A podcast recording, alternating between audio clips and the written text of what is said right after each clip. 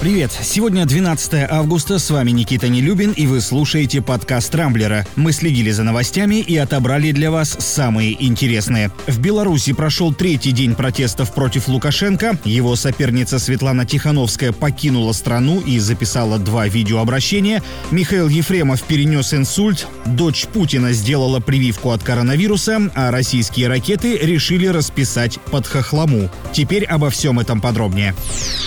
Беларусь уже третий день подряд охвачена протестным движением. На улице Минска и других городов продолжают выходить тысячи людей, не согласных с официальными результатами президентских выборов. В республике отключили мобильную связь и интернет. Лукашенко, как всегда, обвинил в этом некие силы извне. Однако местные телеграм-каналы, во многом благодаря разработчикам этого мессенджера, продолжили работать и стали чуть ли не единственным источником оперативной информации. Отмечу, что на сей раз белорусские силовики действовали более более решительно и жестоко, открывали стрельбу, задерживали и избивали даже случайных людей на улицах и во дворах домов. Досталось и автомобилистам, которые сигналили в знак поддержки. Итогом очередной протестной ночи, как и в прошлый раз, стали сотни пострадавших. Добавлю, что за ситуацией в Беларуси продолжают следить в ЕС. Европейские власти осудили Лукашенко за фальсификации итогов выборов, необоснованные аресты и призвали его к диалогу с обществом. Правда, непонятно, услышит ли батька эти призывы. Да и где он вообще.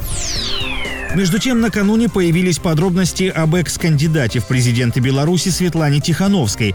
Как выяснилось, после оглашения предварительных итогов голосования она отправилась в Центр избирком, чтобы подать официальную жалобу и потребовать пересчета голосов. Однако вместо этого ее на несколько часов закрыли в здании ЦИК и, кажется, вели с ней далеко не задушевные беседы. Позднее стало известно, что Светлана уехала из Беларуси в Литву, а перед этим записала два видеообращения. В первом она заявила сообщила о некоем тяжелом решении, которое ей пришлось принять, а заодно намекнула об угрозах ее детям. Затем в соцсетях появилось и второе видео, предположительно снятое в кабинете главы Центра сберкома Беларуси. Тихановская зачитала с бумажки текст, в котором призвала своих сторонников прекратить протесты. Цитата «Я не хочу крови и насилия, прошу вас не противостоять милиции и не выходить на площади, чтобы не подвергать своей жизни опасности». В штабе Тихановской справедливо полагают, что на нее было оказано давление со стороны представителей силовых структур.